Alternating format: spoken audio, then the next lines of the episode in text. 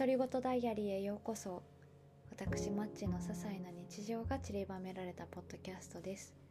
お風呂のこと音楽のこと本のこと日常で気になったことつらつら吹き込んでいます。ぜひ私の暮らしを覗き見していってはいかがでしょうか。本日もどうぞよろしくお願いいたします。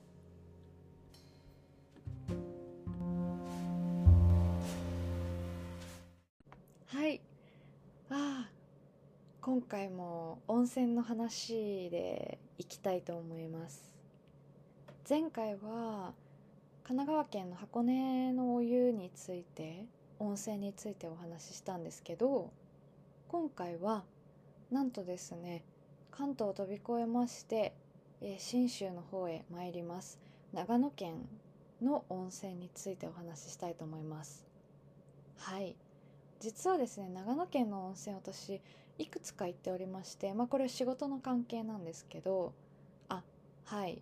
でその度にですねやっぱりあの結構体力勝負みたいなところもあるのでみんなで温泉に入ってリフレッシュして次の日また頑張るとかあの帰るとかそういうことをこれまでもしてきたんですよ。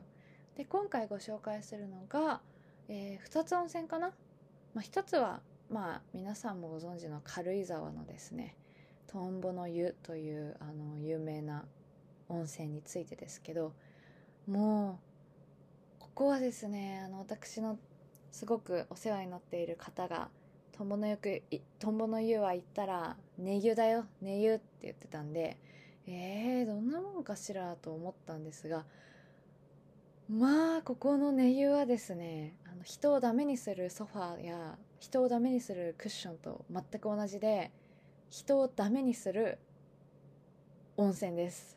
はい。あの寝湯って私三浦湯でも前お話ししたと思うんですけどこう薄く水がずあお湯がずっと流れてる状態でこう私たちはなんかこう寝っ転がってその背中とか体に感じるあったかさをこう楽しむっていうすごいリラクゼーションなお湯温泉のあの種類の一つですけどトンボの湯の寝湯は結構寝湯にしては割と深いかな。まあそれぐらいのが普通なのかな。割とあるかな。半分ぐらいは埋まる。多分半分くらいまでは来てくれるはず。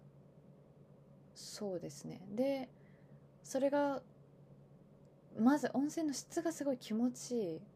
なんかこう柔らかいですね。軽井沢の温泉特にトンボの湯は。うんめちゃくちゃ気持ちいいです。であれがまたあのトンボの湯のあの軽井沢の空気の中であるとなおさらその気持ちよさが一層高まるんですよね。何なんですかねあれ。かなりあの不思議なんですけど星野リゾートよくやってくれてるなぁと思いながら非常にあの源泉かけ流しに助けられてますね。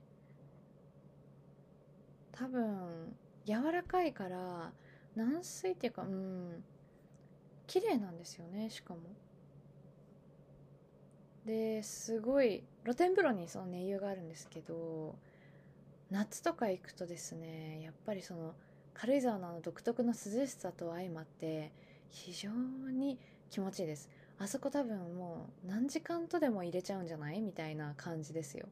でしかもトンボの湯ってやっぱりリゾートなのでちょっとお値段は張るんですけどいろいろついてるのでなんかこう気軽に行けるのも楽しいですよね。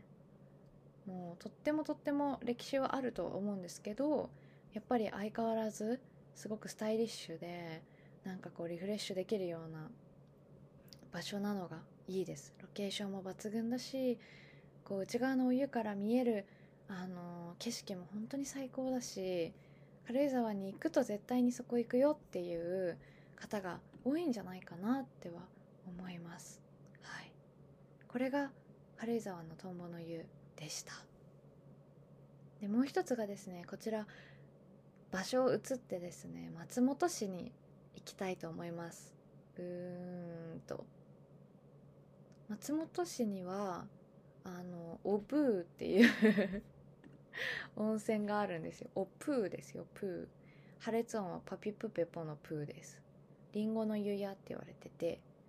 あのスーパー銭湯ですねこっちも。友達とこれは行ったんですよ。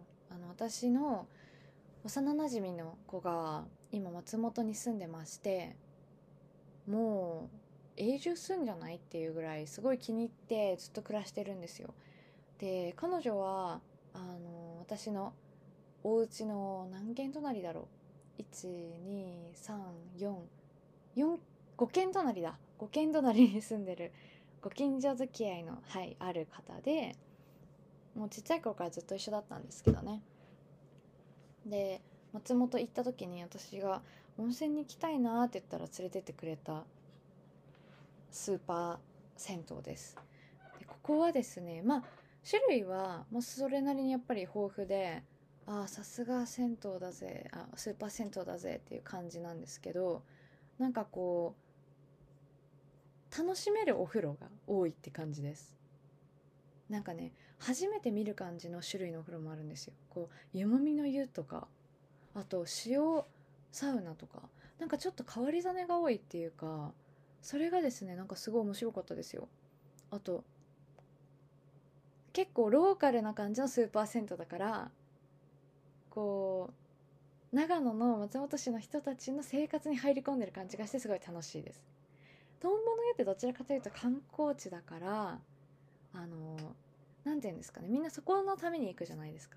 でもわざわざおブーあ待ってください。おブーでした。待って。恥ずかしい。おパピプとかのプですよとか言ったけどおブーだった。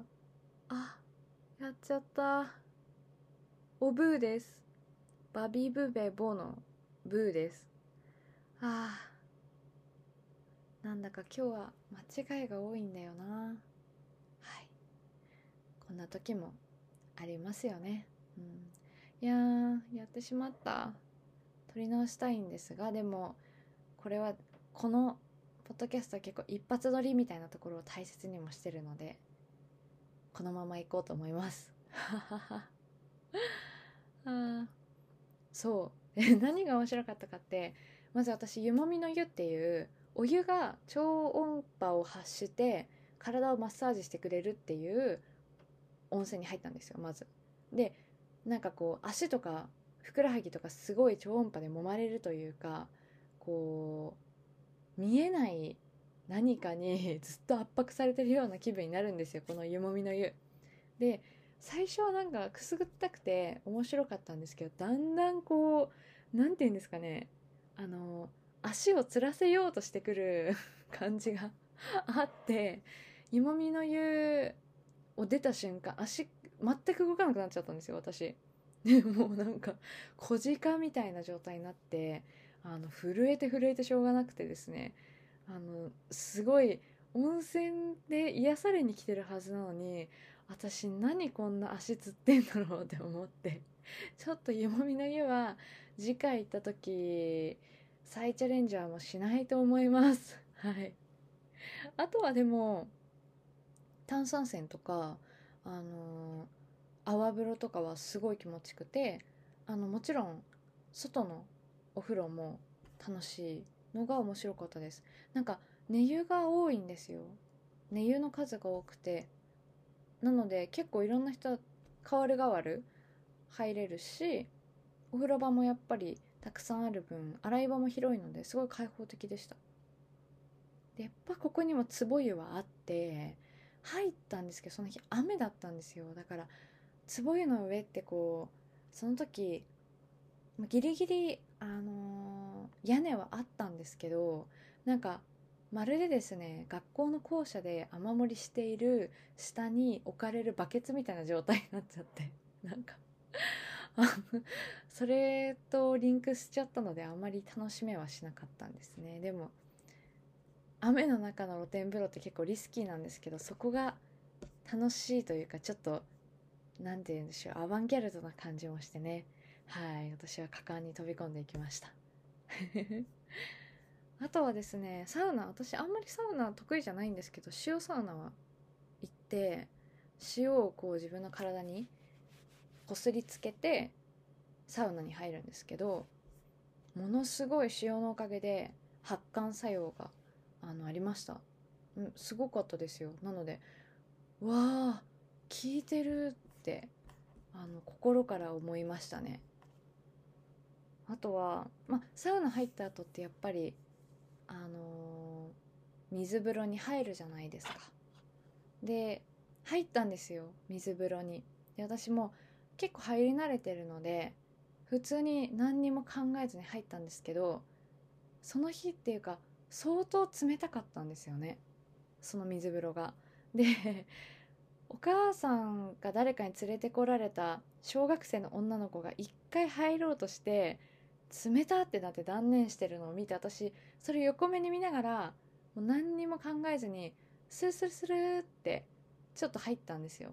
でなんかちょっとあのドヤ顔じゃないですけどなんか私は入れましたよみたいな顔をですね小学生にあの大人げなくしてしまいましてあのその後にすぐ出てその真横かな？にあるあの歌声優みたいなのに入ったんですけどそしたらその隣にあの小学生くらいのそのさっきの女の子が来て私の様子を見てなんか口元を押さえながら「やば」って 言っちゃった言ってたんですよ。なんかすごいあの何て言うんですかね。ちょっと惹かれた感じでした。あれはどう考えても。なんか私の顔が相当どうやってたんでしょうね。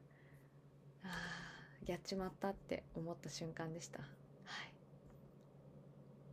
はい。こんな感じであのオブーです。オブーの記憶はですね非常にその小学生の彼女とのですね思い出が私の中で あの湯もみの湯小鹿事件と同じぐらいの印象に残ってます。もう一回会いたいなあの子。私が水風呂に果敢に入っていくのをねもうすごくもう凝視してましたもんね。それを見てた あの友人が「あんたさ小学生ビビらせてんじゃないよ」って 言ってました。ビビらせたつもりはないんですけど私は水風呂入れるよっていうなんかちょっとしたプライドをそこで見せつけたかったんですかね。いや非常にちっぽけだな自分って思いました。はい。楽しかった。また行きたいです。うん。はい。ということでここまで長野県の温泉についてお話ししてきました。まだまだ実はたくさんあるんですよ長野って。ね銭湯もね松本ってあのあるんですよ。あのしおり火とかの向かいにある素敵な銭湯とかあって。あのまた行ったらいろいろこうやって感想をタラタラ話したいなと思います。はい。今日もほん本当にありがとうございました。はい。